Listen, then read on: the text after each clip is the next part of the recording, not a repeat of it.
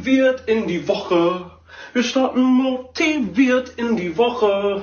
Wir starten motiviert in die Woche. Wir starten motiviert.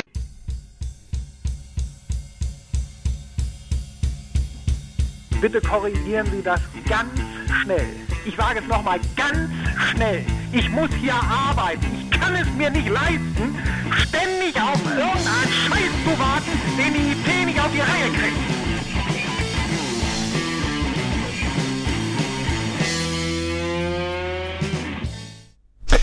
Und wir starten motiviert in diese Folge 44 von Wartungsfenster vom 11. Oktober 2023. Mit mir dabei mein Motivationsgenie. Die Claudia. Und ich bin der Patrick Glückauf. Hallo. Das musst du mir gleich mal erklären. es ist Montag. Äh, Genau, und äh, ne, wir starten motiviert in diese Woche. Ähm, wobei eigentlich starte ich ja nur ich motiviert in diese Woche, weil äh, äh, du bist ja quasi im Urlaub. Äh, Mal wieder. Urlaub ist gut. Mal, mal wieder. Ja. Wer hat ihn abgezeichnet? Ähm, das war wahrscheinlich ich. Es tut mir leid. Bereust du es? Da weiß ich nicht, ob du es bereust, aber da kommen wir vielleicht gleich zu. Ähm, wir, wir, wollen, wir wollen diese Folge mit einem äh, ausgiebigen äh, Mimimi starten, denn äh, wir hatten in der letzten Folge ja unsere Hörerschaft dazu aufgerufen, uns äh, weitere schöne Bewertungen zu verpassen und das hat keiner getan. Also wir haben keine Bewertungen Mann, dazu halt. gewonnen. Nein, ich bin schwer enttäuscht.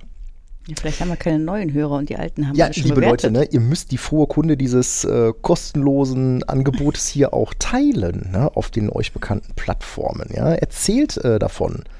Ähm, Ich finde ja eigentlich, äh, wir sollten die Azubis verpflichten, diesen Podcast zu hören. ja gut, dann haben wir jetzt nur zwei neue Hörer, aber wir könnten ja so ein, sowas fancy machen. Ne? Wer, hier, wer hier neue Hörer anschleppt, der kriegt hier so einen Ring oder so. Und in 2000 Jahren haben wir eine neue Weltreligion. Nein, äh, teilt, teilt die frohe Kunde dieses, äh, dieses Podcasts und äh, in den Shownotes haben wir auch nochmal aufgeführt, wie ihr uns ähm, ja, bei diesem kostenlosen Angebot weiterhin unterstützen könnt, weil für euch ist das kostenlos, uns kostet das halt immer ein paar Münzen im Monat. Äh, Da könnt ihr vielleicht was in den Hut schmeißen. Ähm, ja, ich hätte dich ja gerne vor deinem, also ne, momentan, also auch jetzt gerade wieder, schielen wir mit einem halben Auge ähm, auf Fortschrittsbalken. Denn, Ja, äh, diverse ne, wir- Migrationsprojekte. Genau, wir haben, wir haben ein kleines Migrationsprojekt ja so nebenbei laufen. Ich sogar zwei. Äh, Genau richtig. Du hast nämlich zwei, weil du hast ja auch noch quasi so ein Real-Life-Migrationsprojekt, so Mhm, oldschool. Ähm, Ja, gerade gerade umgezogen. Privat. Mhm. Aber auch nicht weit, ne? Du bist ja quasi nur so von einem Host auf den anderen 90 gewandert. Meter oder 95 vielleicht.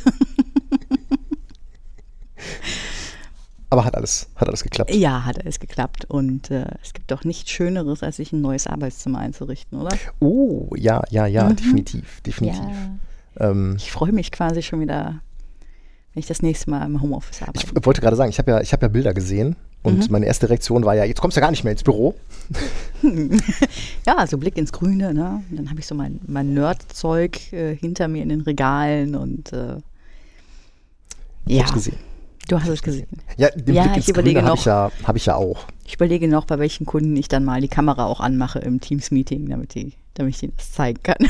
Ja, mir, ist es, mir ist es heute erst wieder aufgefallen. Ich hatte heute auch einen äh, etwas längeren Call und ähm, äh, ne, du kommst in diesen Call, es sind schon vier Leute da und vier Kameras sind an. Und denkst dir auch so, oh, okay, jetzt bist du der Letzte ohne Kamera und dann, ja. Ja, also wir sind, wir sind beide eher so die ohne Kamera-Leute. Ich finde das halt immer, also ich meine, ähm, natürlich ist, ist so Call mit Kamera ähm, äh, sicherlich ganz schön. Man sieht sein Gegenüber, man äh, sieht natürlich auch immer so ein bisschen die Mimik, ne? Und äh, du kennst mich, äh, ne? ich gestikuliere ja auch immer gerne rum. Ähm, aber das hindert mich halt massiv daran, äh, durchs Brot zu laufen. Und ich brauche dieses durchs Büro laufen einfach stumpf, deswegen, weil ich mich dann besser konzentrieren kann. Genau. Ne? Wenn ich dann hier einfach äh, festgetackert äh, sitze und dann quasi in diesem Meeting dreimal meine, meine Watch sagt, ah, jetzt Alter, jetzt steh endlich auf, beweg dich, du faule Sau. ähm, ja, Ja, aber du musst sitzen bleiben, weil alle anderen sitzen Kamera auf dich fix, fixiert ist. Ja. Mm. Ach, fürchterlich, vielleicht, fürchterlich. vielleicht muss ich mir doch so eine, so eine Meeting-Owl zu Hause ins Büro stellen oder hier. Dann können wir durchlaufen. So die Kamera trackt dich. Lass uns Pappaufsteller machen.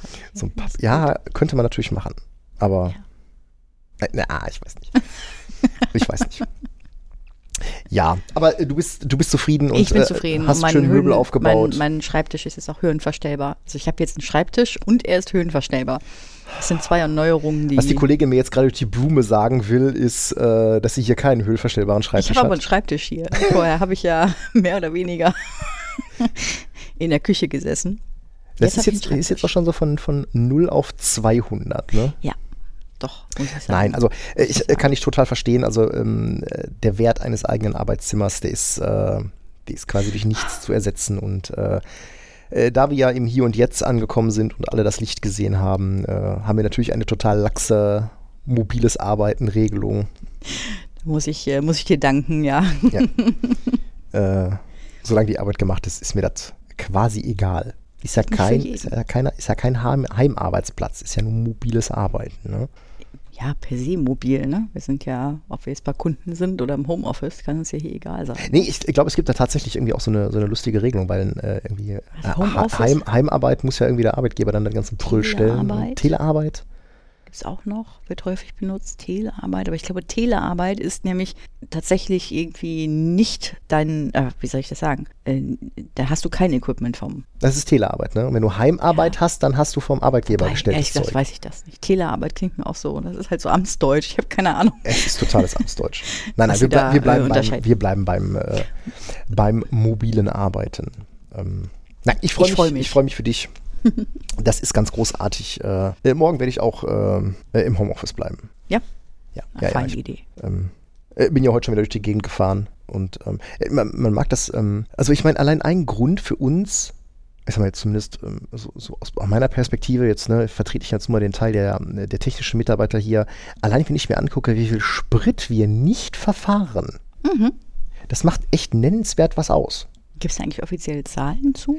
Ja, der Dirk hat das mal rausgepopelt, also das war schon echt äh, beträchtlich. Also, ähm, Mhm. äh, ich meine, kannst ja sagen, ne? also seit Beginn der Pandemie, weiß ich nicht, ein Drittel, teilweise 50 Prozent weniger, je nachdem wer. Das ist Okay, schon. krass. Ja, gut, äh, man muss das mit Vorsicht genießen. Ne? Wir haben ja auch noch das Thema äh, ne? äh, Elektro, Plug-in. Das kommt natürlich auch nochmal hinzu. Allein durch den Einsatz von Plug-in-Hybriden senken wir den Spritverbrauch. Mm, Wobei, then again, äh, ich bin ja doch eher seltener hier. Musst du dir jetzt aus deinem, äh, aus deinem Arbeitszimmer ein langes Kabel rauslegen.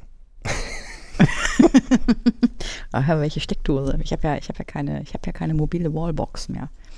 Die wurde so. mir ja entwendet. Die hat ja ein anderer bekommen. Ich habe bei meinem ja auch keine mobile Wallbox mehr. Also mobile Bei Wallbox, das meiner- sind halt bei diese ne, Schuko, Schuko auf Bei äh, meinem war ja eine dabei. CE. Bei meinem Auto war ja eine dabei. Wer hat die denn gemobst, der Bernd? Mhm. Ach so. Ach so, stimmt, der brauchte die für zu Hause, ne?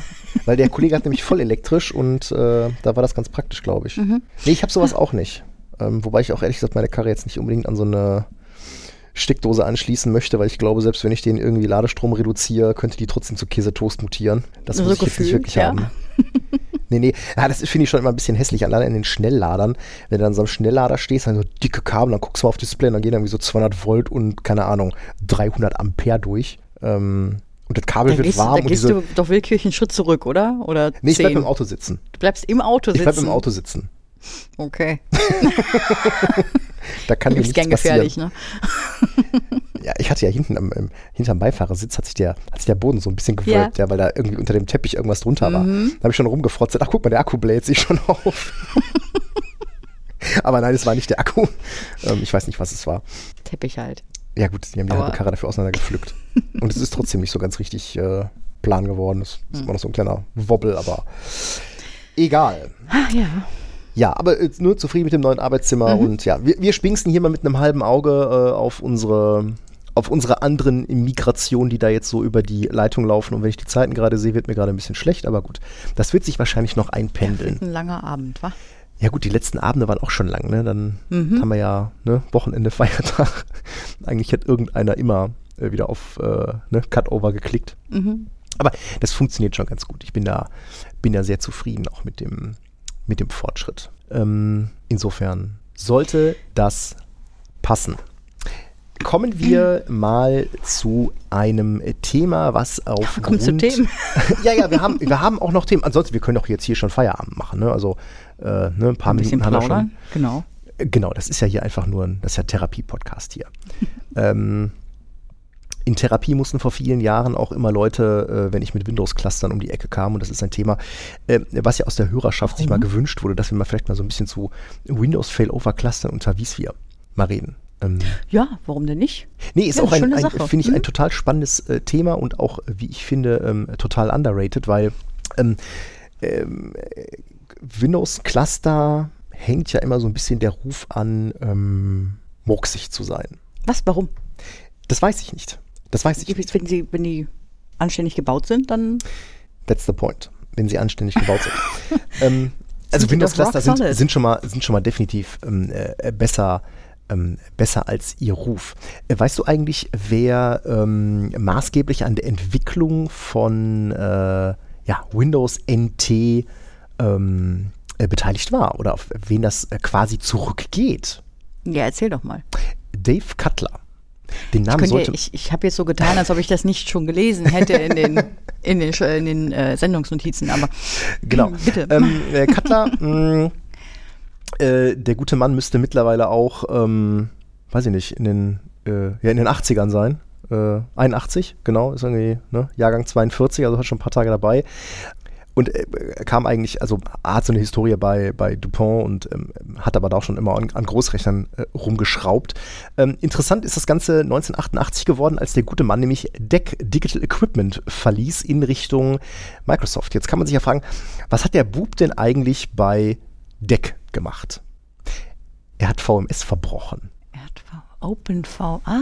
Ja, Virtual Memory System, genau. Okay. Er, er hat maßgeblich ähm, äh, VMS und dann natürlich dann auch den, also OpenVMS ist ja der Nachfolger von VMS. Ähm, äh, ne, VMS äh, der, der guten alten Waxen ähm, hat bei DEC also VMS mitentwickelt und später dann auch ähm, ging natürlich dann auch OpenVMS daran auf. Und ich sag mal, die Cluster von, also OpenVMS, ich rede jetzt mal von OpenVMS, weil das ist was, was ich kenne.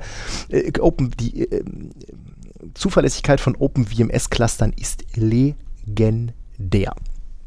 Also, ich sag mal, ähm, als ich so mit Clustern anfing, das war so Anfang der 2000er Jahre, ähm, da, war, da war dieses ganze Thema, äh, also Shared Root Cluster und ähm, äh, das kann, konnte VMS alles. Ne? Das Ding war äh, rock solid. Ähm, äh, du konntest also quasi dann auch die ähm, einzelnen Cluster Nodes quasi von einer Shared Loon booten ne? und äh, ähm, auch so dann äh, das ganze, ganze Design rund um VMS. VMS gilt ja bis heute als unglaublich äh, sicheres Betriebssystem, ähm, also kaum bekannte Angriffe. Fun Fact, wahrscheinlich wird es einfach daran liegen, weil sich keine Sau damit auskennt. Ähm, Wie so heute. aber äh, Cluster bei OpenVMS ähm, galten legendär. OpenVMS ist wahrscheinlich auch der Grund, warum es in Itanium immer noch gibt. Also warum man das Ding nicht viel eher beerdigt hat. Weil OpenVMS lief dann halt, also das war ja dann Digital Equipment, also DEC. Ähm, dann kam es zu Compaq, ähm, lief dann auf Alpha-CPUs und wurde dann auch relativ schnell auf Itanium äh, portiert, nachdem ähm, Compaq durch äh, HP damals geschluckt wurde. Und wahrscheinlich ist OpenVMS der Grund, warum es Itanium bis heute noch gibt, weil ich befürchte halt, es wird diverse ähm, OpenVMS-Cluster geben, ich sag mal so Flugsicherung oder irgendwo im, im militärischen Umfeld, äh, wo das Zeug halt immer noch läuft. Ähm, die Polizei Amsterdam soll übrigens mal ein OpenVMS-Cluster betrieben haben, wo das Cluster eine höhere Uptime hatte als die einzelnen Knoten. Das Ding war also quasi nie down. Ist wohl auch im laufenden Ja. Betrieb mal durch halb Amsterdam migriert worden. Nur für. Ne? Ja. Mhm. Ähm, so, dann kam äh, äh, Dave Cutler äh, 88 zu äh, Microsoft ähm, und eigentlich war sein, seine Aufgabe da, ähm, die Entwicklung von Windows NT ähm, zu äh, leiten. Hat dann später auch an dem äh, DEC Alpha Support für äh, Windows 2000 ähm, gearbeitet. Und jetzt, wenn du mal ein lustiges Experiment machst, nimm mal, nimm mal WNT oder nimm mal VMS und inkrementier mal jeden Buchstaben um eins. Mhm. Mhm. Aus VMS wird dann WNT. Das ist doch aber Zufall, oder? Ich, ich habe keine Ahnung, ob das Zufall ist, aber es ist tatsächlich so. Ähm, und äh, Dave Cutler war dann die ganze Zeit noch am NT-Development äh, beteiligt. Ähm, 2008 ähm, ist bekannt gegeben worden, dass er wohl an der Azure Service Plattform äh, äh, an der Entwicklung ähm, beteiligt war. Äh, angeblich als Lead-Developer und äh, ja, seit Januar 2012 ähm, wird kolportiert, dass der Kollege Teil des Xbox-Teams ist. Ja, aber Ähm, äh, du hast gerade eben gesagt, der ist heute 81 Ja. Jahre alt, das heißt 2012 war der 70. Ja. Ja, Äh, der Mann hat offenbar immer noch Spaß daran, äh, Life Goals. cooles, cooles Zeug zu hacken. Ich hoffe, das habe ich auch, wenn ich 70 bin. Ja, äh, und in, im Xbox-Team war seine Aufgabe wohl eine ähm, äh, runtergestrippte und optimierte Version von, von Hyper-V ähm, für die Xbox One zu bauen. Okay. Also die Xboxen haben wohl auch alle das unterschiedliche Hardware unten drunter und äh, ja, Ja, ging es dann wohl okay. darum, da mal für zu sorgen. Ähm, Fun Fact, ähm, Windows NT, also meine ersten Berührungen mit Windows NT waren so 3.5.1 und das war NT mit quasi mit Windows 3.11 GUI.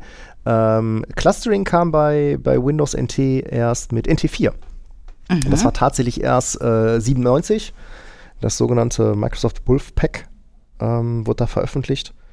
Ähm, zusammen mit Wolfpack. ja, genau. Das war dann auch relativ, ja, was heißt breit getreten, aber es gab halt ein paar Hersteller, ne, HP, Compaq, Hitachi, IBM, äh, die da halt ähm, sich bereit erklärt hatten, dafür Hardware bereitzustellen und das waren dann so die ersten ähm, HA-Cluster für NT4. Äh, das war dann halt damals Shared SCSI, Fiber Channel ähm, und das war von Anfang an eigentlich echt robustes Zeug. also wir hatten, ich meine, wann habe ich mein erstes NT4-Cluster in den Fingern gehabt? Das war so, boah, ja, 99, 2000. Und das war schon echt robustes Zeug.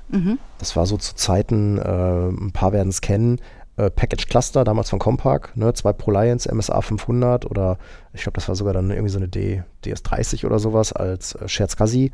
Hast dann quasi ein Storage gehabt mit ne, zwei Kabeln, die gingen dann zu den beiden Nodes und hast dann ähm, das Cluster darauf aufgesetzt und die, das Shared Storage war dann halt für beide Cluster im Zugriff. Okay.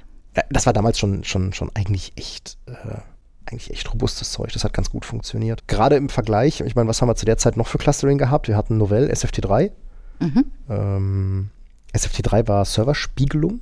Das war total Serverspiegelung. abgefahrenes Zeug, ja, ja. Ähm, SFT1, SFT2, SFT3, SFT1 war äh, Read After Write.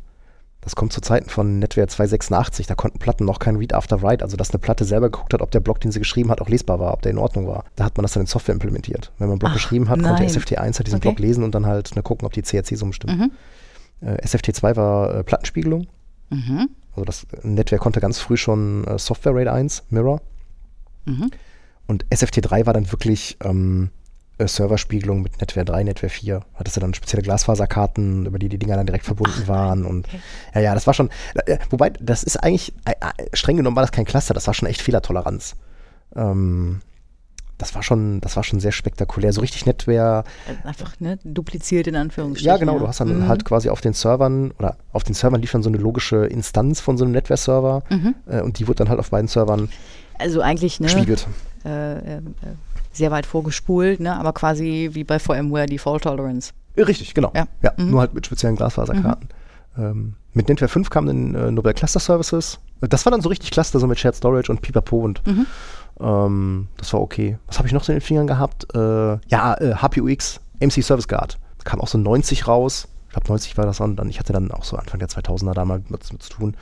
Äh, meistens, weil ich halt das Storage dahinter irgendwie dahingestellt habe. Äh, MC Service Guard ist auch später auf Linux portiert worden. Mhm. Das war auch äh, legendär, das Zeug. Von dem ganzen Zeug gibt es heute nichts mehr.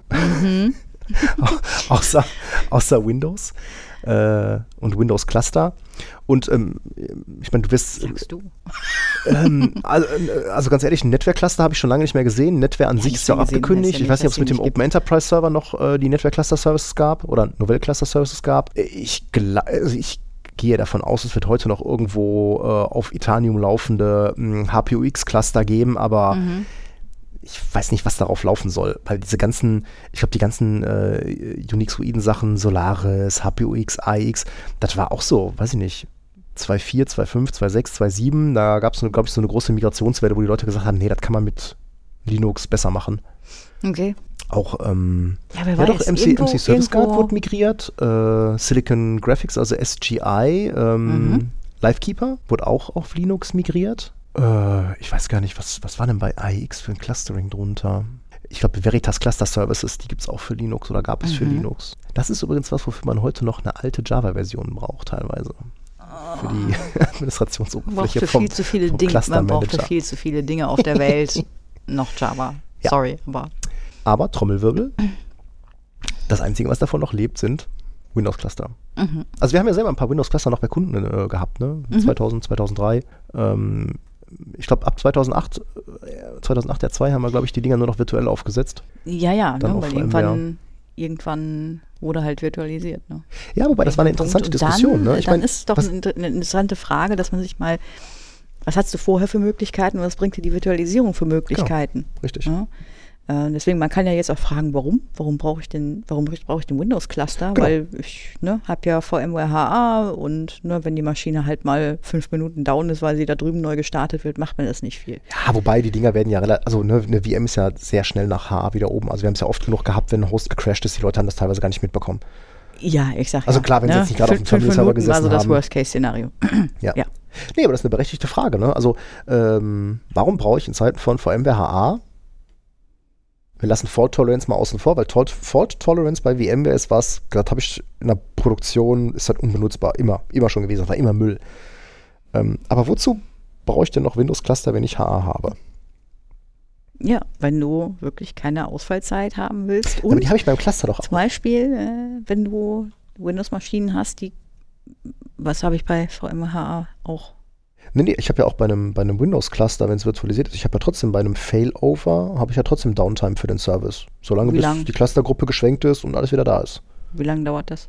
Hängt, glaube ich, von der Anwendung ab. Ne? Wenn du so File-Services hast, das dauert vielleicht nur einen Fingerschnipsen, dann sind die wieder da. Ja, eben.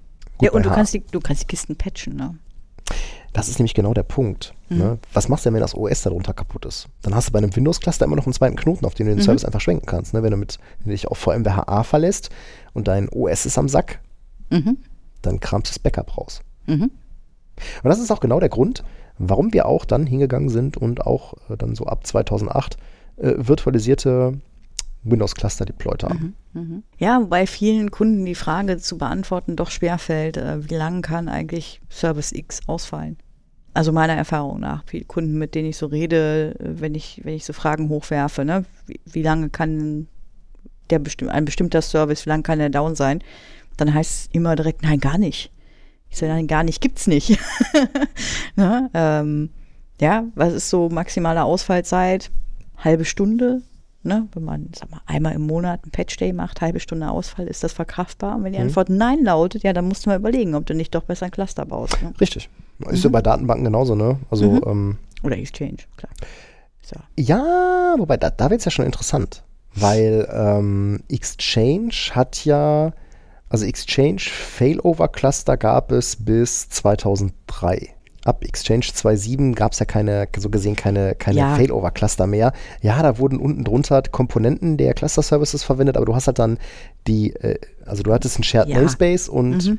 eine Database Availability Group. Mhm. Und bei SQL, ja gut, da hast du heute, du hast, gut, bei SQL hast du beides, ne? Du hast äh, Failover-Cluster mit SQL immer noch und ähm, quasi so SQL Anywhere, du dann halt mit Datenbankreplikationen. Always, always on, keine Ahnung, bin ich nicht drin in dem Thema. Weiß Müssen, ich nicht. müssen, müssen Wolfgang mal, mal fragen. Kann mal fragen. Genau, weil SQL hat da halt, ähm, glaube ich, mehrere Varianten. Aber Mhm. gerade so SQL-Failover-Cluster, da haben wir einige von gehabt. Exchange nicht, aber ähm, SQL-Failover-Cluster, Mhm. ich wette mit dir, also ich wette mit dir, äh, 15 Minuten von hier läuft immer noch ein Windows 2000 Mhm. Failover-Cluster. Mhm. Und immer noch ein 2008 R2 Failover-Cluster, beide mal mit SQL. Äh, das, das zweite war dazu gedacht, das erste abzulösen, Korrekt. was nie passiert ist. Und das zweite wurde auch noch nicht abgelöst. Seit, Ich glaube, der Kunde hat es mittlerweile abgelöst, aber die brauchen es halt immer noch irgendwie. ja. Ja. aber gut, bei dem Kunden sind wir nicht mehr so wissen. tief. Sind wir nicht mehr so tief drin. Ich Ähm, will es gar aber nicht wissen. Äh, vielleicht ähm, äh, auch hier wieder ein bisschen äh, anekdotische äh, Evidenz bezüglich dieses Windows 2000 Clusters. Das war nämlich mal Physik. ja. Oh. Das war mal Physik Mhm. mit Das heißt. einer MSA 500. Mhm. Dieses Cluster ist jetzt virtuell. Mhm. Wie ist das passiert? Ja, sehr schmutzig, sehr schmutzig. ähm, der Kunde bekam äh, 2007 äh, seine ersten äh, ESXer und ähm, eine äh, HP EVA und ähm, äh, da ist dann auch der Wunsch entstanden, ähm, äh, dieses, äh, dieses Cluster ähm, loszuwerden. Was heißt dieses, nicht dieses Cluster loszuwerden, aber die alterne Hardware ähm, loszuwerden. und äh, was tun. Ähm, du hast ja dann zwei physikalische Knoten gehabt ähm, mit Shared SCSI. Mhm. Also äh, vielleicht an der Stelle mal, warum brauche ich denn bei einem Cluster überhaupt Shared Storage? Weil ähm, es gibt ja auch Shared Nothing Cluster, ne? Wenn du jetzt, also sowas, sowas kann man mit, äh, weiß nicht, My, Ja. MySQL bauen. Also wenn du halt äh, Ja. innerhalb der Anwendung die Daten irgendwie verteilst oder äh, äh, Konsistenz über alle Maschinen hältst, dann brauchst du halt keinen Shared Storage. Äh, typischerweise ist bei, bei den allermeisten Clustern so, dass du halt auf jeden Fall eine Quorum-Disk hast, wo dann halt einer der Knoten so eine, so eine SCSI Persistent Reservation drauf hat und äh, die auch, ne, quasi rip it from my äh, cold dead hands. und wenn der ähm, Node, der das Quorum halt hat, stirbt, ähm, dann versuchen die anderen mal so, quasi, das ist wie so, die Leiche liegt am Boden, du piekst so mit dem Stock rein und guckst, ob er noch zuckt. Und wenn er nicht zuckt, dann nimmst du dir schnell das Quorum. Ähm, weil ansonsten haut er dir auf die Finger. Schönes Bild. Ne? ähm, dafür brauchst du halt eine Quorum-Disk. Also Quorum-Disks waren früher bei, bei, bei Failover-Clustern so gang und gäbe. Heute haben wir natürlich andere Sachen. Also äh, wenn du eine gewisse Anzahl von Knoten hast, hast du Majority Node Set, sprich so ab äh, drei, fünf Knoten, ungerade Anzahl, kannst du halt über die über so ein Mehrheitswahlverfahren bei Clustern immer die Mehrheit sicherstellen. Ähm, bei Windows-Clustern auch gerne heute File-Share-Witness. Ne, Einfach Ja. eine Freigabe, wo die Computerkonten Zugriff drauf haben Einfach und dann genug. Äh, fingern die daran rum. Das ist halt immer die Frage, wo du das, ähm, wie bei allen, wie bei allen Clustern, wo stellst du es hin, sinnvollerweise? Nicht auf eine von den beiden Seiten. nicht auf eine von den beiden Seiten. Genau, du Möglicherweise es lässt auch es nicht vielleicht auch im nicht auf, genau, nicht auf dem Cluster laufen lassen. Ähm, Heißer Tipp. Genau, aber wir hatten halt diese zwei, dieses waren Compact Patch, Package Cluster und äh, ähm, da waren File Services drauf. Es gab eine Clustergruppe für die File Service, es gab eine Clustergruppe für den äh, Datenbankserver, äh, Shared Disks hin und her. Mhm. Und ähm, der erste Schritt bestand darin, dass man die äh, Nodes, diese physikalischen Nodes mit Fiber Channel HBAs ausgestattet hat. Das habe ich dann gemacht. Und dann haben wir ähm, neue Platten von der EVA an dieses Cluster präsentiert. Mhm. Dann gab es Downtime fürs Cluster. Dann hat man die Daten auf neue Platten kopiert, die Mhm. Laufwerkszuordnung in den Cluster-Ressourcen geändert und hat das Cluster dann wieder angeschmissen und dann äh, hingen die Daten halt, die, also waren die Shared Disks halt nicht mehr auf der direkt per SCSI angeschlossenen MSA, sondern auf der EVA. Der nächste Schritt war dann, dass man einen der Nodes außer Betrieb genommen hat, ähm, hat den als virtuelle Maschine neu installiert.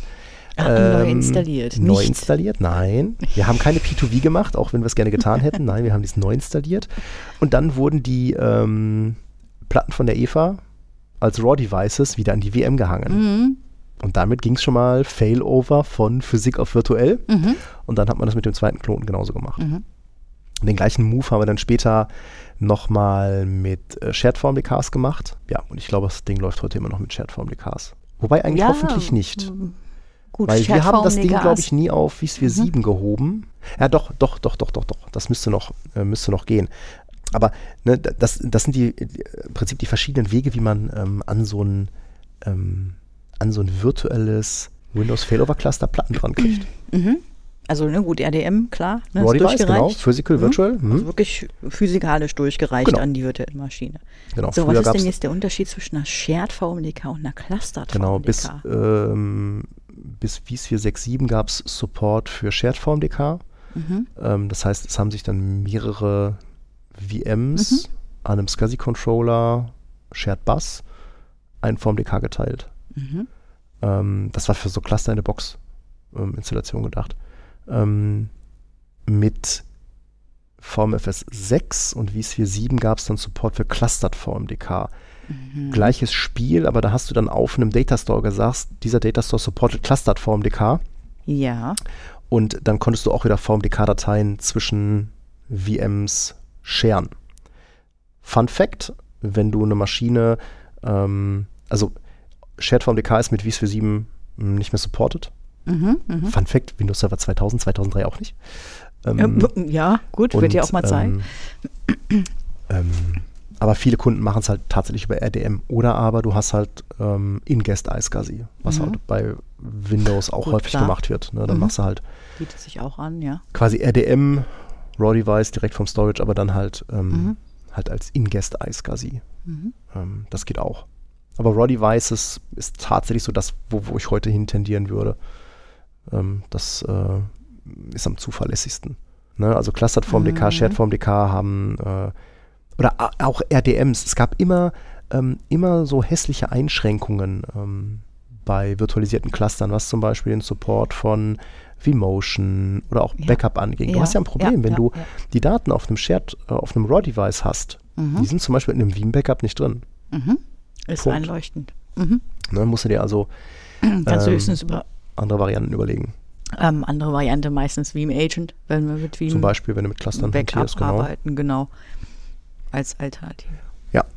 Ähm, also heute würde man ne, ganz klar, wie es für 7 und neuer Clustered VMDK. Mhm. Aber mit Clustered VMDKs kommt ja. Mm, nee, ich glaube, nee, ich glaube nicht. Ich glaube, Nein? das ist nach wie vor, nach wie äh, vor ein Problem. Ja, du hast ja, du hast ja ein Ja, Problem, weil er kann ja, nee, er kann, er kann das Device ja nicht locken.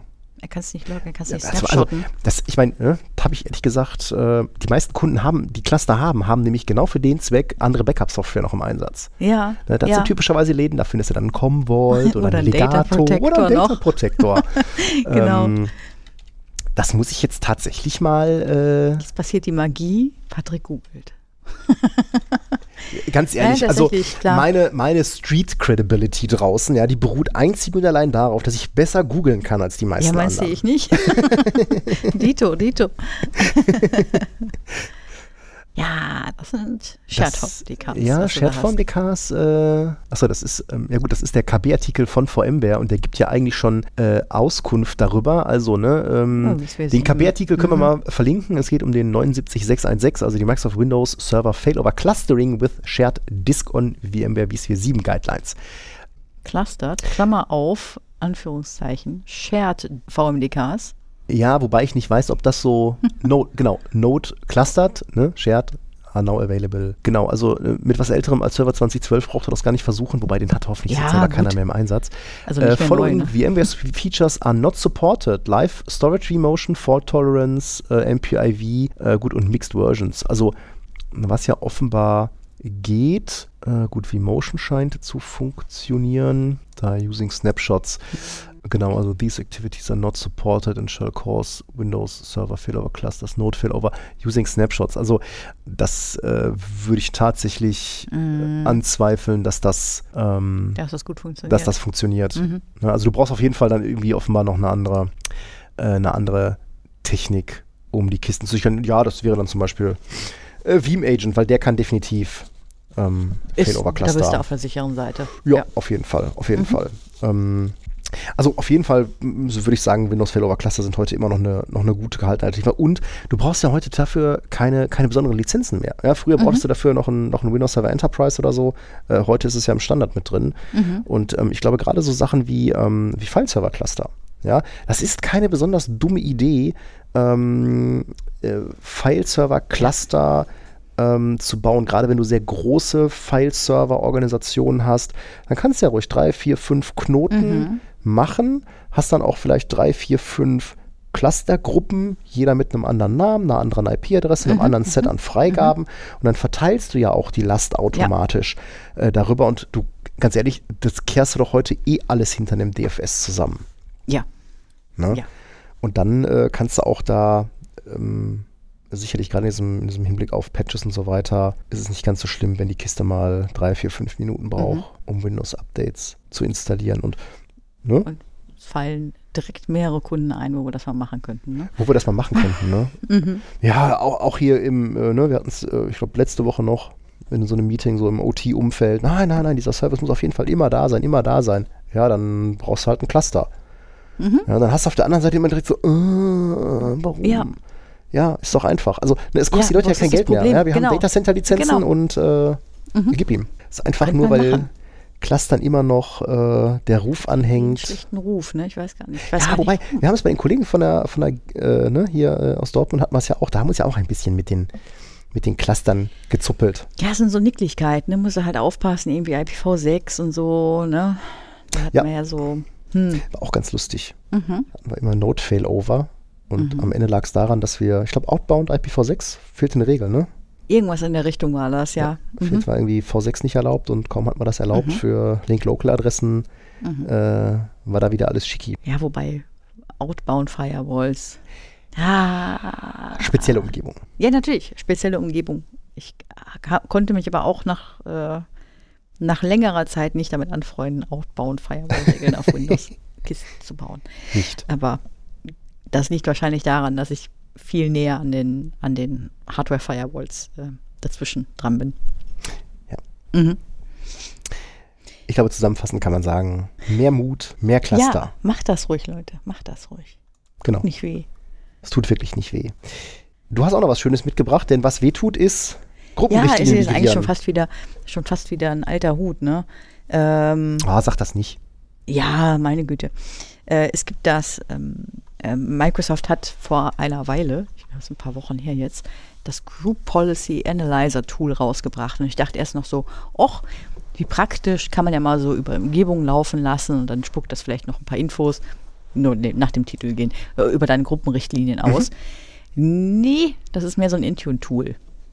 So, und es geht Ja. konkret darum, wie kriegst du denn deine ganzen, du hast ja über Jahre, Jahrzehnte teilweise, äh, Gruppenrichtlinien gebaut in deiner Domänenumgebung. Und jetzt bewegst du dich so langsam in Richtung Cloud und Azure Hybrid und deine Geräte müssen ja auch aus der Richtung abgesichert sein. Wie kriegst du denn jetzt Mhm. deine ganzen Gruppenrichtlinien nach Intune? Also Ähm. erstmal erstmal vorweg gar nicht. Äh, gar nicht ist aber auch, äh, gar nicht ist aber auch, äh, ich meine, es ist halt Fleißarbeit, ne? Ja, Ich meine, früher war es ja nein, so, Intune gar nicht war halt nicht deine feature-complete. ganzen, Nein, nein, war bezogen auf alle deine Gruppenrichtlinien, äh, weil es gewisse Dinge gibt, die einfach noch nicht gehen über Intune. Mhm. Daraufhin meinte ich nur, ja, du kriegst- wirst nicht alles hoch, ähm, nach Intune kriegen, aber einen großen, großen Teil. Und dieses Tool, ähm, das hilft euch dabei. Äh, ihr könnt eure Gruppenrichtlinien da ähm, als XML importieren, ja, also einmal exportieren aus Mhm. eurer Umgebung äh, und dort importieren, äh, um sie analysieren zu lassen, ob sie umsetzbar sind in Intune. Ja, ähm, genau, das zeige ich euch halt an. Also ihr habt äh, ja bei, bei Gruppenrichtlinien, da spricht man ja immer von CSPs. Lustigerweise nennt der Artikel sie Cloud Service Provider und ich dachte, Nein. nee, irgendwas stimmt da nicht. Nee, nee, das ist ein Configuration Service Provider. Ähm, und äh, zum Beispiel äh, BitLocker CSP, Firewall CSP, ähm, AppLocker ist ein CSP. Und äh, genau, äh, die, welche davon unterstützen, das, wir verlinken euch einen Artikel, da steht das alles schön drin. Mhm. Ähm, wenn sie nicht unterstützen, dann wird euch das angezeigt als Unknown Setting. Ähm, und ja, ihr kriegt dann einen schönen Migration Readiness Report hinterher ausgespuckt, der euch genau sagt, welche Einstellungen ihr in Intune übernehmen könnt und das natürlich daraus aus dem Tool heraus auch tun. Ich meine, äh, durchaus, ähm, äh, durchaus verständlicher Use Case, ne? weil du hast ja schon das Problem, wenn du, ähm, also das ist ja auch das, was wir draußen so im Feld sehen. Ne? Mehr und mehr Kunden wollen ja eigentlich in Richtung so Cloud Native, ne? wir wollen die Dinger Mhm. gar nicht mehr ins On-Prem AD reinholen. Mhm. Ähm, du hast das Problem, dass die Leute im Zweifelsfall zu Hause sitzen, dann Mhm. bauen die einen VPN-Client, dann damit die GPOs Mhm. kriegen und hin und her. Und es wäre ja viel cooler, wenn die ganzen Geräte, ne, betankt per Autopilot, äh, leben im Azure AD äh, und kriegen alles, was sie brauchen, äh, per Intune verbraten. Mhm. Es gibt ja auch ganz gewisse Einstellungen, ähm, wie soll ich sagen, also wenn du, wenn du als Arbeitgeber deinen Mitarbeitern gestattest, zum Beispiel E-Mails auf ihren Privatgeräten zu lesen, Hm. ist das so ein Beispiel, äh, wo du auch mit Intune sicherlich über ähm, Azure Registered Geräte ähm, ein bisschen, ein, nicht ein bisschen die Hand halten kannst. Ne? Mhm. Das ist, äh, Ja, wobei ich bei solchen Sachen echt immer noch äh, Ich bin ähm, eigentlich dagegen. sehr Also ich würde einfach- ich würde bin. einfach- also ich würde ich da würde einfach Kunden Nein immer sagen. von abraten. Absolut. Äh, also Bring Your Own Device ist okay, wenn das als äh, äh, Jump Host verwendet wird, um ähm, Azure Virtual Desktop ranzukommen. Äh, ist das okay. Aber ähm, wirklich zu ja, sagen, warum, warum denn dann nicht E-Mails lesen? per Over, gerne. Ist mir egal. Ja, Nein, du musst aber auch verhindern, dass dann Daten weggespeichert werden aus Over heraus, zum Beispiel Downloads. Ja gut, aber das ist ja so generell weiter. das Problem. Wenn dein Mitarbeiter äh, keinen Bock mehr hat und sein Notebook zuklappt Richtig, und sagt, ich komme nicht mehr, ich dann bin ja nur auf deiner, ich Ja, bin, ja, bin, bin ne? einfach deiner Meinung. Ne? Genau. Also, mh, eigentlich auch nicht per Over. Ne? Also eigentlich O war auch nur eigentlich Zugriff auf alle Web-Apps, äh, meiner Genau. Meinung nach nur von äh, Also, Geräten, ne, auf die du ein ich, bisschen die Hand wenn ich hast. einen Mitarbeiter habe, der mir dumm kommt und äh, der ist Mhm. irgendwie blöd, dann äh, will ich quasi aus der Entfernung sagen können, hier, pff, nuke das Gerät, Mhm. ja, oder äh, brick it äh, und dann war es das. Ähm, und deswegen Ja, dann halt lass auch, uns unterschreiben, dass du das auch machen darfst mit ihren privaten Geräten. Ja, das ist ja dünnes Eis, ne? Ich glaube, das Ja, ist also. Mhm. Ähm, aber da würde ich auch jedem empfehlen, also wenn ihr über Bring Your Own Device nachdenkt, ja, lasst die Leute gerne ihr eigenes Gerät nutzen, äh, aber dann bitte nur, äh, um dann an eine, Ja. an eine Azure Virtual Desktop Umgebung oder an eine äh, RDS-Umgebung äh, genau, dran zu kommen. irgendwas in der Richtung. Oder, weiß ich nicht, View oder was auch immer du da machen Ja, kannst. genau. Whatever floats your boat, aber Mhm. irgendwas VDI oder Terminal Services und auf gar keinen Fall irgendwie da äh, die Leute äh, Outlook oder sonst irgendwas, weil ganz ehrlich, da die, also auch so OneDrive, ne? Oder dann hast du hast du SharePoint äh, in dem for Business auf irgendeinem äh, äh, Acer äh, Mediamarkt Trümmer. Äh, nein, einfach nein, Mhm. Ja, nein. nein. Meine Meinung. Ja, und das Ganze, das baut dir so einen, du kannst das für einen Migration Wizard benutzen, der, und das finde ich einen lustigen Absatz, eine Best Effort Migration ähm, Oh, vorschlägt. Best Effort Best ja Effort, Best Effort klingt so nach, ah, weißt immer nicht, was dabei rauskommt, ne? Ganz ehrlich, äh, wenn ich früher bei den Bundesjugendspielen, äh, da habe ich auch mal mein Bestes bekommen, aber das hat trotzdem, wenn überhaupt, für eine Teilnehmerurkunde gereicht. Ja, das ist Best Effort. Ja, wirklich. given, given the many thousands of configurable settings in Windows and the vast possibilities for values. Mhm. Oh, also besser, was, wo man später nochmal drüber guckt. Genau. Guck besser nochmal drüber, bevor ihr da einfach auf jo, aktivieren klickt. Was soll schon passieren? Klick. Mhm. Nein, das, Was soll schon passieren? Klick. so fangen Dramen an. Mhm. Ich überlege gerade, wenn ich das das letzte Mal gemacht habe und irgendwas ist mir noch richtig baden gegangen. Ich weiß sehr genau, wann ich das gemacht habe. Es ist mir was baden gegangen. Ja? Ich weiß das sehr genau, ja. Okay, das müssen wir mal, das du Das müssen wir mal, off the record das müssen wir nochmal off the record mal. noch mal sagen. Ich weiß es jetzt nicht, aber ist Du egal. tust, du tust jetzt nur so, als ob du dich daran nicht erinnerst. Okay, dann, ich glaube, dann weiß ich, was es war. Okay. Nee, das, das ist, äh, ja, alles gut. Ähm, Ja. Ich will als Disclaimer sagen, die Kollegin hat daraus gelernt. Ja, nein, das Problem sind ja Changes, von denen du nicht weißt, dass es ein Breaking Change sein könnte. Oder das von denen du Kuriose sicher ist, bist, dass es kein ja, Breaking das, Change ist. ah, Alter, das hatten wir aber schon häufiger, dass, dass, dass wir einen Change machen. Das kann ja schon eine Gruppenrichtlinie sein. Mhm. Und gerade Gruppenrichtlinien sind ja durchaus etwas, wenn da fünf andere Leute dran waren oder auch Firewall-Regelwerke, Mhm. wenn da fünf andere Leute dran waren, dann bist du im Zweifelsfall einfach nur gefickt. Ja, Mhm. dann machst du deine Policy und danach brennt die Welt und du weißt noch nicht mal warum. Mhm. Aber irgend, also ähm, äh, gerade Gruppenrichtlinien, wir hatten das gerade erst, ja, äh, Mhm. wenn die anderen, wenn die Vorgänger, ich sag's mal, wenn die Vorgänger exzessiv Usage gemacht haben von Loopback-Verarbeitungsmodus ersetzen, Ja, ähm, also dann kann das schon mal weiß gar nicht, also wirklich exzessiv. Also wir haben, haben wir jetzt gerade so einen Fall, ne, wo das wirklich exzessiv eingesetzt wurde. Und ich denke immer, das machst du doch nur, also ich weiß gar nicht, wenn ich so zurückdenke auf die letzten zehn Jahre, habe ich das vielleicht so vier, fünf Mal, wenn überhaupt, gebraucht. Mhm. Äh, Wie, wie kommt so eine Situation zustande, dass man glaubt, man braucht das in jeder Gruppenrichtlinie?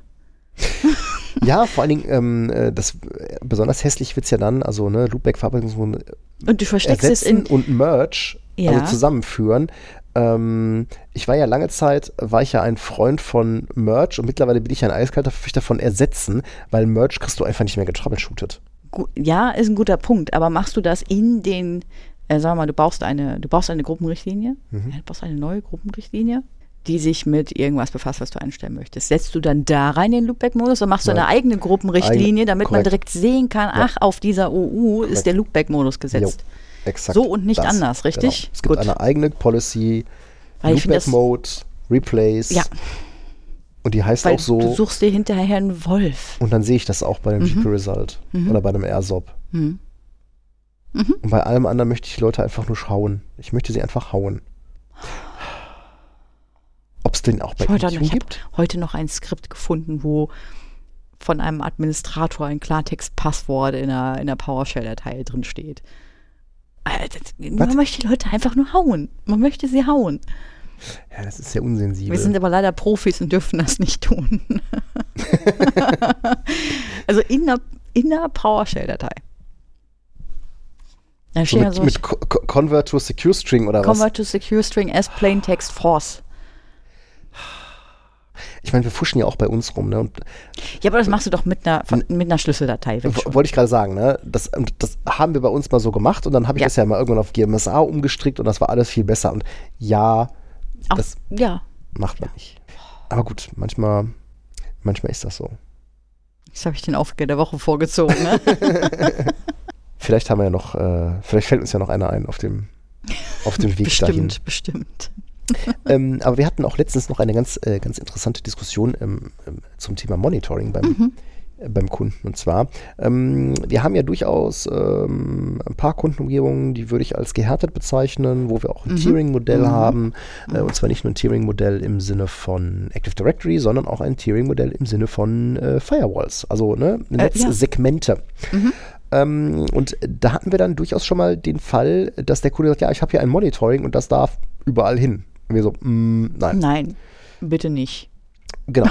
Und ähm, da haben Darf alles. genau. Das war übrigens, das war übrigens der Monitoring-Server, auf dem ich dieses Skript gefunden, gefunden habe. I- Ja, also ne, wäre jetzt eine schöne Überleitung gewesen, wenn ich vorhin geschaltet hätte. Ähm, aber das war ein Skript, was irgendwelche Daten abgegriffen hat aus der AD fürs Monitoring. Mhm. Ja, schade. Mhm. Ja, wie, wie, wie monitort Ja, man denn hässlich. in gehärteten, segmentierten Umgebungen? Weil du hast ja irgendwo deinen Monitoring-Server, du willst ja nicht drei Monitoring, also ne, wenn du sagst, du hast Tier 0, Tier 1, Tier 2, ähm, du willst ja nicht drei Monitoring-Server haben, du willst ja einen haben. Wie, was ist denn da jetzt so der, ich will nicht sagen der Goldstandard, aber der, ähm, der, der Ansatz, der für uns am, ähm, der uns am, am, am, am, äh, am wenigsten schlecht schlafen lässt? Der am wenigsten schlecht schlafen lässt. Weil ja, ich habe nämlich auch schon überlegt, ja, natürlich kannst du diese Datenkrake bauen, wenn du sie irgendwie über Netzwerk wegsperrst und na, aber eigentlich auch nicht so gerne, ne? Aber man muss ja immer, ähm, ich sag mal, pragmatisch bleiben. Ja, ich mein, ne, du brauchst ja jetzt nicht irgendwie für Mhm. eine 10-Server-Umgebung brauchst du ja kein, machst, baust ja kein Monitoring mit drei, äh, mit drei Datensammlern oder sowas pro Tier. Ja, genau. Ne? Das, das, was wir bei unseren Kunden ja typischerweise rumfliegen haben, ist entweder ein CheckMK Ja. äh, oder halt irgendein Nagios-Klon Mhm. oder es ist halt äh, ein PRTG. Ja, PRTG, ja genau. Mhm. PRTG haben wir Ja, auch schon mal gesehen. Ähm, Mhm. PRTG wird ja de- gerade deswegen gerne von Kunden eingesetzt, weil es eben dann halt doch über die passenden Credentials und VMI erstaunlich viel aus den Kisten Ah. rauslutscht. Ja, ehrlich, ehrlich gesagt, ich bin, ich bin da kein großer Fan davon, Dinge zu bauen, die remote per WMI Dinge von Windows-Servern grabbeln. Also, also eher äh, Fraktion Agent. Eher Fraktion Agent tatsächlich, auch wenn Mhm. man sagt, so, äh, ich will eigentlich nicht so viel auf den Kisten installiert haben. Und ja, dieser Agent, der ist für gewöhnlich sehr hoch berechtigt, weil der Ja. muss ja Dinge ausführen können auf diesem Server. Oder Dinge auslesen können, genau. oder auslesen können. Ähm, aber auch eben Skripte ausführen und so weiter. Also häufig wird dieser Agent ja als Local System einfach ausgeführt, damit der auf jeden Fall die Berechtigung hat, die er braucht. Ja, willst du das, willst du das nicht? Also gerade bei CheckMK habe ich gerade, wenn es dann um Tier 0 geht, immer echt Bauchschmerzen, weil der führt ja einfach äh, alles aus, was irgendwie in seinem Scripts Directory liegt. In dieses Scripts Directory kommst du aber auch nur rein, wenn du lokaler Administrator auf der Kiste bist. Ne? Ah, ja gut, okay. Ja, da hast du, das hast, da hast du natürlich einen Punkt. Das ist natürlich ein, Ja, weil der ist per NTFS abgesichert, so dass nur der Agent da standardmäßig rein, reinkommt und äh, ähm, du als Administrator kann, kommst da auch nur rein, ja indem gut, du klar, wenn UAC ich lokale. Ne? Adminrechte auf so einer Kiste habe, dann ist eh meistens Hopfen und Malz verloren. Mhm. Ähm, Und das ist dann immerhin nur Local System. Deswegen äh, wird häufiger die Frage gestellt, ja, soll man da nicht einen Service-User Hm. benutzen? Und meine Meinung ist, dass es die Situation eher verschlimmert, weil dieser Service-User hat dann nämlich nicht nur auf dieser einen Kiste die Berechtigung, sondern auf anderen auch. hm. Da habe ich das doch lieber als Local System laufen und äh, habe dann aber, kann aber keine Credentials abgreifen, weißt du, mit denen ich auch auf anderen Servern dann Dinge tun kann. Mhm. Ja. Ähm, deswegen, hm, zu diesem Service-Account stehe ich nicht. So, plus, du musst halt dein Monitoring, was ja nicht in irgendeiner Weise an die AD angebunden ist oder sein sollte. Übrigens für mich ein Punkt gegen die PRTG, weil Das ist immer im AD, ne? ich meine ja, oder zumindest liegen da irgendwo irgendwelche Credentials rum, mit denen PRTG Dinge macht. Mhm. Ne, das hast du zum Beispiel. Das hast du ja Beispiel, äh, beispielsweise bei einem ähm, Check im Car, Mhm. Lagios, wie auch immer, wenn es da auf seinem Linux rumhängt. Das musst du ja nicht tun. Du musst das ja auch nicht an die ID anbinden. Auch die Logins müssen nicht über LDAP äh, funktionieren. Ja, das ist so ein ja, bisschen Convenience. Das kann man machen für äh, Anzahl Convenience. äh, aber Leute hm, hast, dann kannst du ja da wirklich ein paar, paar lokale User gerade im Check-MK pflegen. Eben. Ähm, da brauchst du ja keine, keine LDAP-Anbindung. Ähm, wie stehst du zu Distributed Monitoring? Sprich, du hast dann pro Tier irgendwie ja, so einen, kann man ja, kann so man einen ja. Datensammler, der Mhm. dann halt ne, zentral irgendwo zum Monitoring hin reportet. Ähm, gut, eben, wie gesagt, wir sind sehr Check-MK-lastig. Ne? Mhm. Also, was du natürlich machen kannst, ist A, du kannst, wenn du die Enterprise verwendest, äh, verschiedene Signing-Keys verwenden pro Tier. Das heißt, der Agent, der kommt ja aus dieser Agent Bakery raus und der, der für Tier 0 äh, gebaut ist, der würde mit einem anderen Signing-Key signiert sein, äh, als der für Tier 1. Ja? Ähm, als Beispiel. Das ist eine Sache, die man machen kann. Distributed Monitoring, ja, für äh, einfach um es im Netzwerk schlank zu halten. Ne? Weil ich würde mein Tier 0 gerne nur von bestimmten Arbeitsstationen erreichbar haben. Äh, Von möglichst wenigen. Ja. Ja. Ähm, das heißt, damit kann ich es auf der Firewall sehr viel, sehr viel mehr eingrenzen. Das Ja, heißt, ist ja auch die Frage, ne, ob, du, ob, du den, Mhm. ob du diesen zentralen Monitoring-Server irgendwo hinlässt oder ob du aus den Tiers ja. zum zentralen Monitoring Ja, genau. Also ne, wenn du eine zentrale, äh, einen zentralen Monitoring-Server und quasi draußen so, ja, bei PRTG sind es, glaube ich, Datensammler Mhm. oder irgendwie sowas. Äh, und bei, bei, ähm, bei CheckMK sind es halt einfach äh, weitere Instanzen. Mhm. Ne? Sind einfach mal andere Sites nochmal. Ne? Du hast also 1, 2, 3 Server, ne? Tier 0, 1, 2, wenn, wenn du ein Tier 2 hast als Server, ähm, äh, baust du da drei Kisten hin und die vierte zieht sich nur die Daten von diesen drei Kisten. Dann sehen deine Firewall-Regeln ganz anders und überschaubar aus und es ist nicht eine Kiste, die, keine Ahnung, in etliche Netze rein muss und an alle Hosts dran muss, sondern immer nur äh, ein einzelner, Hm. ein einzelner Host in dein Tier 0 und so weiter. Ja, das ist, das ist ein guter Punkt. Das ist ein guter Punkt. Gerade wenn man so ein wirklich getiertes Netz hat, ähm, was man ja auch, äh, was wir ja auch häufig sehen, ist ja so dieses Thema, dass dann ne, die, die Server-Yogis haben ein eigenes Monitoring, die Netzwerke haben ein eigenes Mhm. Monitoring. Mhm. Ähm, sicherlich auch ein Oh, Punkt, auch den man überlegen kann, dass man das trennt. Mhm. Ähm, gerade wenn es äh, Monitoring von Netzwerkkomponenten angeht, die leben ja eh meist in eigenen Netzen. Mhm. Ähm, und klar, was juckt das äh, äh, Server-Team, was die Switches machen, ne? Ähm, Das Thema hast du ja eher, wenn du Mhm. so eine IT-Abteilung hast, die dann sagt, okay, ich möchte hier aber in meinem Monitoring äh, dieses und jenes sehen. Ja, das kannst du, kann man auch, also wenn du jetzt CheckMK wieder nimmst, dann hast du ja zwei Möglichkeiten, also wirklich ein eigenes Monitoring Ja, oder das sind unterschiedliche ne? Dashboards. Ja, genau, oder Dashboards, ja. Mhm. Genau. Äh, das geht auch. Ähm, ja, und Alternative zu Agents, wenn du jetzt sagst, so Agent geht so gar nicht. Boah, ja, alles, was halt SNMP hergibt, ne? Ich gestehe aber Windows Server und SNMP finde ich Ich hatte heute noch die Frage, Veeam und SNMP. Veeam und SNMP. Ja, kurioserweise kannst du bei Veeam in den General Options tatsächlich SNMP anklicken. Och, warum eigentlich nicht? Ja, die Frage ist, was willst du per SNMP von einem Veeam Backup Server? Ne? Alles, was du nicht äh, per Mail bekommst oder so, Spuckt das äh, die Jobstatus oder sowas aus?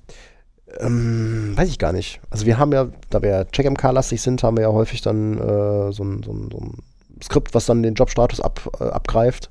Mhm. Ähm, ansonsten leben wir ja schlicht und ergreifend von den äh, Backup-Mails, die Veeam uns schickt, mh, die für mich in den allermeisten Fällen Monitoring genug sind. Mhm. Ähm, und klar, wenn du jetzt dann zum Beispiel dann hingehst, äh, nimm mal vCenter. Also das vCenter Mhm. selber hat ja auch schon relativ viel Monitoring, auch Notification oder auch Prism ist ja Mhm. genauso. Mhm. Ähm, da ist dann schon die Frage, ob man das dann auch nochmal ins Monitoring mit aufnehmen Mhm. äh, muss oder ob man da nicht mit Bordmitteln. Viele Kunden wünschen sich ja so, so eine, so eine Single Pane of Glass, ne? so ein Dashboard, wo sie quasi den Status ihrer gesamten Infrastruktur irgendwie, äh, irgendwie sehen. Ähm, ich hadere mit dieser Vorstellung auch immer, aber das mag vielleicht auch einfach Mhm. daran liegen, weil ich aus dieser Monitoring-Welt nicht rauskomme. Also es gibt ja Leute, die sind da äh, sehr viel tiefer drin, Mhm. was das Monitoring angeht. Und ich glaube, kann man ganz offen sagen, ne, wir machen mit CheckMK rum und in der Regel ist das halt Monitoring für uns als Dienstleister, ne, wenn wir Systeme haben, die Häufig, äh, bei ja. uns im Service sind, dass wir die einfach darüber monitoren wollen. Mhm.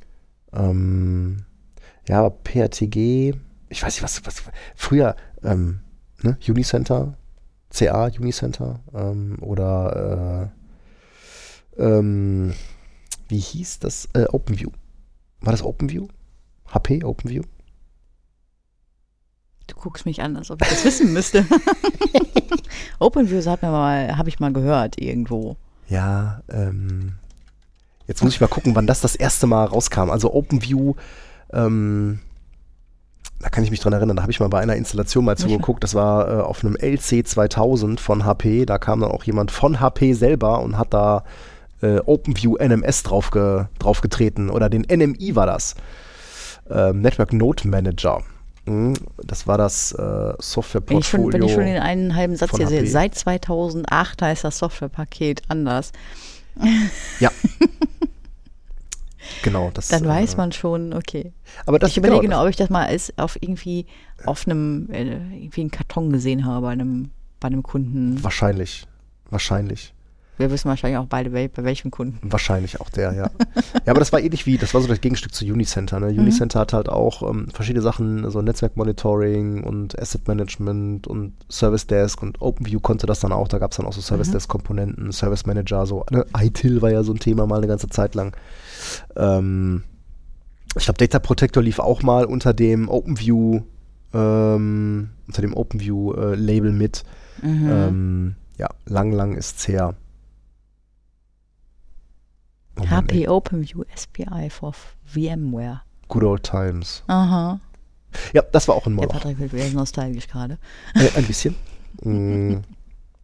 Nee, aber das sind ja Sachen, die habe ich schon ewig nicht mehr gesehen. Mhm. Also ich glaube, das ist auch was, was Monitoring angeht. W womit monitort ihr denn alle so? Vielleicht könnt ihr da mal äh, in der Telegram-Gruppe mal, Mhm. mal kundtun, was ihr so zum Monitoring verwendet. Weil ich glaube, so über die Zeit hat sich das tatsächlich so, ne, früher war so Nakios, dann Insinga, CheckMK, ähm, das hat sich ja doch offenbar ein bisschen, ein bisschen Mhm. etabliert. Ähm, wir haben ja auch das ein oder andere CheckMK Enterprise draußen rumfliegen. Mhm. Ähm, PRTG sehen wir halt oft bei Kunden, aber das machen wir persönlich nicht. Oder was heißt persönlich nicht, aber wir machen es halt Unternehmen nicht. Ne? Wir verbimmeln es nicht und wir manage, managen es nicht. Und die Kunden machen das meist selber. Ich glaube, das ist halt auch bei Kunden ähm, äh, gern gesehen, weil es einfach ist. Ne? Du kriegst damit, glaube ich, relativ schnell Ich glaube, ja. äh, was hingestellt. du irgendwie deine Windows Server Credentials irgendwo ein und dann greift das alle die Daten Ja, runter WMI. es gibt ein paar Kunden, die haben so LAN-Sweeper im Einsatz. Fürchterlich. LAN-Sweeper ist auch so ein Tool, da schmeißt er halt oben Credentials rein und lässt den halt einfach durch dein Netz durchlaufen.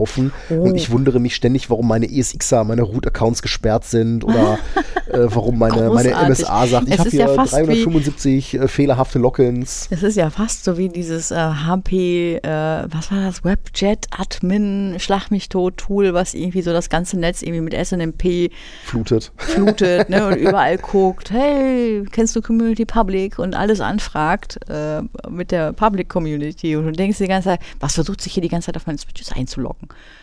Ja. Bis du das mal irgendwann gefunden hast, ne? dass da Ja, auch so irgendwer eine- das auf seinem, seinem Notebook installiert hat. Ja, aber das ist, das ist security-technisch halte ich das auch für wahnsinnig, Wahnsinnig, wahnsinnig, riskant, ne? weil da brauchst du ja nur jemanden, der im Netz ein bisschen rumsnifft und dann einfach darauf wartet, bis so ein LAN-Sweeper oder eine fehlkonfigurierte Alles, IMC ja, ja, oder alles.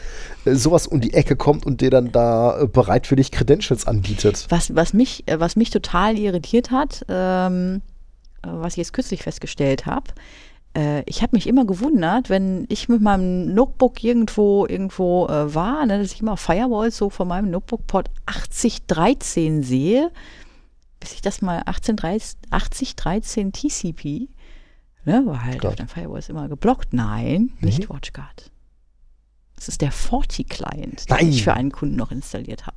Nein. Dem habe ich jetzt auch gesagt, den schmeiße ich jetzt runter. Der spammt mir zu viel die Netze voll. Der scannt alles ab. Der scannt das- alles ab. Was, was, was versucht er denn zu erreichen? Alles, was du versuchst zu erreichen. Und was versucht er über diesen Port 80? Ich habe keine Ahnung, habe ich, nicht- habe ich nicht nachgeguckt, interessiert mich nicht. Ich habe im Reflex das Ding ausgemacht äh, und quasi auch schon deinstalliert. Sehr übergriffig. Total. Ich meine, mir ich, überhaupt ich, nicht. ich, ich habe ich hab zu Hause so ein, so ein, so ein HP MFP, ne? Irgendwie die ganze Zeit sehe ich, oder ich sehe dann häufiger dann auch von meinem Rechner so äh, ein SNMP zu dem Drucker hin, einfach weil er sagt, Ja, oh, okay. ich würde jetzt gerne, gerne mal deinen äh, dein Toner. Tonerstand äh, Ja, okay. erfragen. Ja, aber Ähm, nur den einen Drucker, richtig? Nur den einen. Tatsächlich nur Und den nicht einen. einmal quer durchs Netz, durch deinen Slash 16. Ich habe kein Slash 16 zu Hause. Natürlich hast du keinen Slash 16 zu Hause. Das war Und nur. wenn wäre es segmentiert. Bei mir bekommt jeder sein nicht, eigenes Slash Fritzbox sowas 24. kann.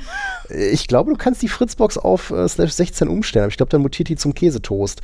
Wir hatten doch mal einen Oh, wir Kunden. hatten doch einen, Wir ja. hatten doch mal einen Kunden, der meinte, er müsste damit irgendwie sein Internatsnetz betreiben. Stimmt, die sind wirklich heiß geworden, die ja, Dinger, die sind ne? also wirklich zum Käsetoast mutiert. Also bis hin zu, dass die Dinger wirklich die Segel gestreckt haben. Ja, ja, ähm. Aber angesichts von, keine Ahnung, 300 Clients äh, Mhm. war der Nut-Table dann vielleicht auch einfach mal irgendwann voll. ähm, Fritzboxen sind darauf wirklich nicht ausgelegt, Leute. Nein. Nein. Nein. Ähm, was, was hältst du denn, ähm, wenn wir jetzt nochmal auf Monitoring zurückkommen, was sind denn so, ähm, so Sachen, die du vom Monitoring hören willst? Also es gibt ja so Leute, die stehen total darauf, alles an Metriken daraus zu lutschen. Ach, um Himmels Willen. Ähm, aber ganz ehrlich, in den allermeisten Fällen ist das doch nur Up, Down, äh, lebt noch und Ja, äh, bei, so bei Windows-Kisten, sag mir mal CPU-Last, sag mir mal volle Platte. Genau. Mhm. Genau. Platte, Platte, RAM, CPU. Ja. Und, wenn vielleicht der eine halt- oder andere wichtige Dienst. Und genau, und je nachdem, was das ist, ne, wenn das ein SQL-Server ist, möchte ich schon gerne irgendwie so die Logfile-Größen und so weiter mit Ja. überwachen, ne? Kann man ja machen. Aber ich muss nicht über jeden, äh, jeden Dienst auf dem auf Ja, dem Windows-Host Bescheid Genau, das wissen. ist ja dann so, so Antwortzeiten und so, was dann da alles, äh, ich weiß nicht noch, Ja, ja, ja, ja. ähm, das ist dann vielleicht schon zu viel des, äh, zu viel des Guten. Ähm, Also das geht jetzt um, um Notifications jetzt vor allen Dingen, ne? Ähm, weil es Ja ist ja gut, eine Frage, du ist ja kannst es ja monitoren. Ja, genau, du kannst es ja monitoren, spricht ja nichts dagegen. Du kannst ja zum Beispiel den Dienststatus von deinem Antivir, was weiß ich, den kannst du ja mit überwachen. ja, oder was wir Ja. häufig machen, ist so äh, ne, Windows-Updates, Hm? dass wir halt Oh eben, eben auch sehen, äh, wann sind denn die letzten, die letzten Genau. Windows-Updates auf einer Kiste installiert worden. Genau. Das wollen wir ja vielleicht dann doch mal wissen. Ne, so 40 Tage seit den letzten Updates. Da geht dann genau, direkt und dann weißt du, dann weißt Ja. du, okay, das Ding äh, ist nicht Ja. neu gestartet worden. Ne? Ist nicht, nö, auch die Updates sind nicht installiert worden. Also so wie ich das Skript schreibe, fragt es Ja, wirklich ja. ab, dass die, Ja, genau. ja, ja, ja, ja. Okay, das, äh, da hast du natürlich, äh, da hast du natürlich recht. Äh, wie stehst du zu Notifications? Weil das ist ja auch etwas, was wir selber schon äh, bemerkt haben, wenn einfach zu viele Notifications kommen, dann stumpfen die Leute ab. Total. Also ja, so wenig, so wenig wie möglich. Ne? Ähm, also A, wann sollen die rausgehen? Sollen Mhm. die sofort rausgehen? Also wenn es eine Notification ist, ähm, die zum Beispiel sagt, hier diese, diese Log-Festplatte hier, die ist jetzt sehr voll. Hm? Wenn sich das nach fünf Minuten berappelt hat, da brauche ich ja keine Notification. Ja, Ne?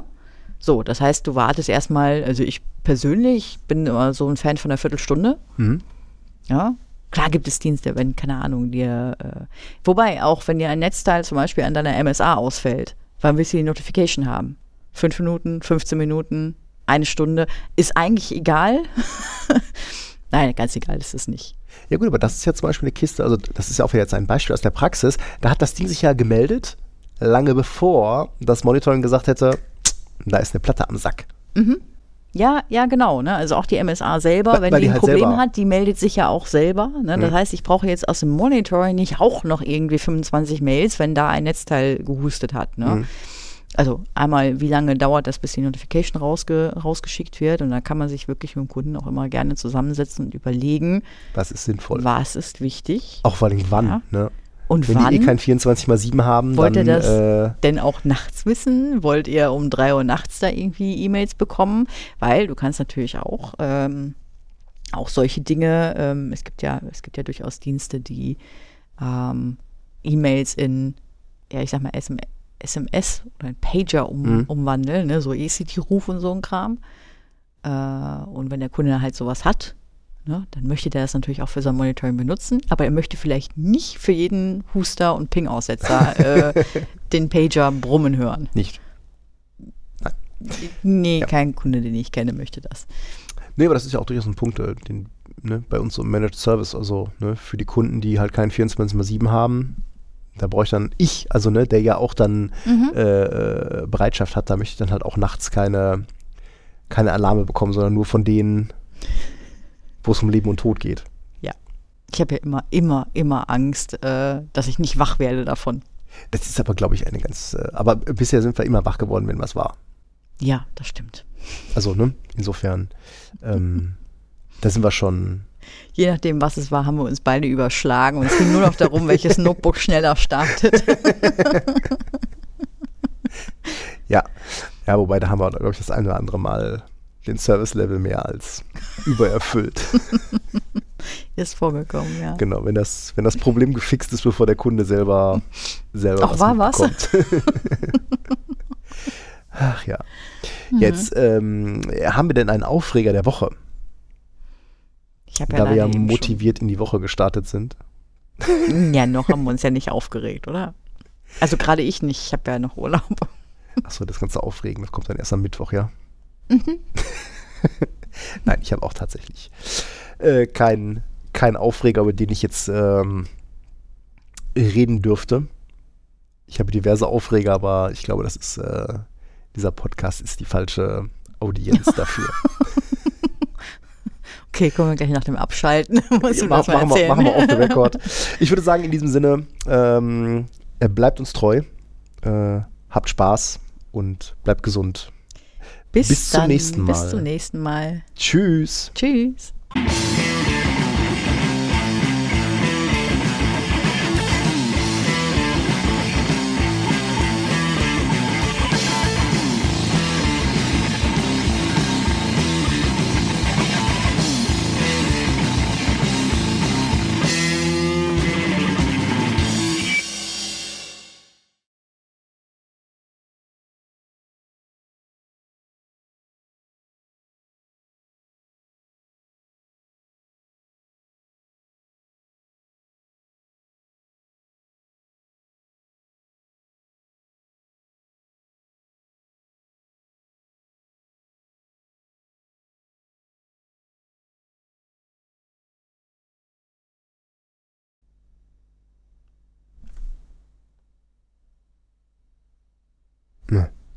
Achso, jetzt ist das WLAN weg.